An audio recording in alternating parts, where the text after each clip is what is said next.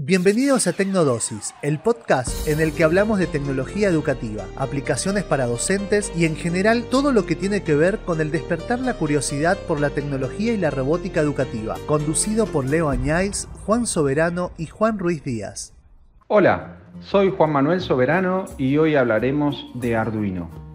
Esta placa nació en el año 2005 en el Instituto de Diseño Interactivo de Ibrea, en Italia, y surgió por la necesidad de contar con un dispositivo eh, para utilizar en aulas que fueran de bajo costo. La idea original fue fabricar una placa para uso interno en las escuelas. Arduino es una plataforma de desarrollo basada en una placa electrónica de hardware libre que incorpora microcontroladores reprogramables y una serie de pines hembra que permiten establecer conexiones entre ese microcontrolador y los diferentes sensores y actuadores de una manera muy sencilla.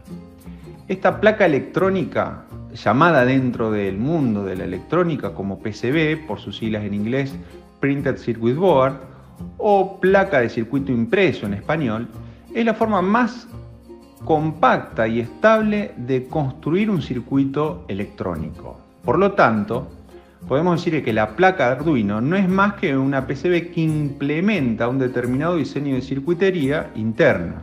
De esta forma, el usuario final, los usuarios, no se deben preocupar por las conexiones eléctricas que se necesita eh, o que necesitan el microcontrolador para funcionar, permitiéndole al usuario directamente desarrollar las diferentes aplicaciones electrónicas que necesite.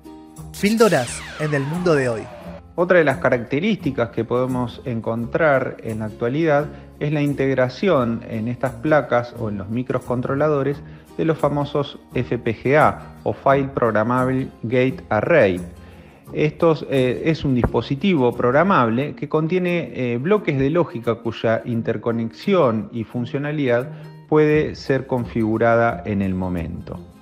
Eh, sin embargo, los usuarios de Arduino pueden comenzar a diseñar, eh, a pesar de su complejidad, pueden empezar a diseñar su propio hardware desde cero y los FPGA incluidos en los microcontroladores pueden cambiar la forma en que se construyen eh, los circuitos. Hasta aquí tu podcast Tecnodosis, una píldora de información sobre tecnología educativa. Los esperamos en la próxima edición. Recuerden seguirnos en el sitio web y en las redes sociales de los asesores educativos. Un saludo de parte de Juan Soberano, Leandro Añáiz y Juan Ruiz Díaz. Muchas gracias por su atención.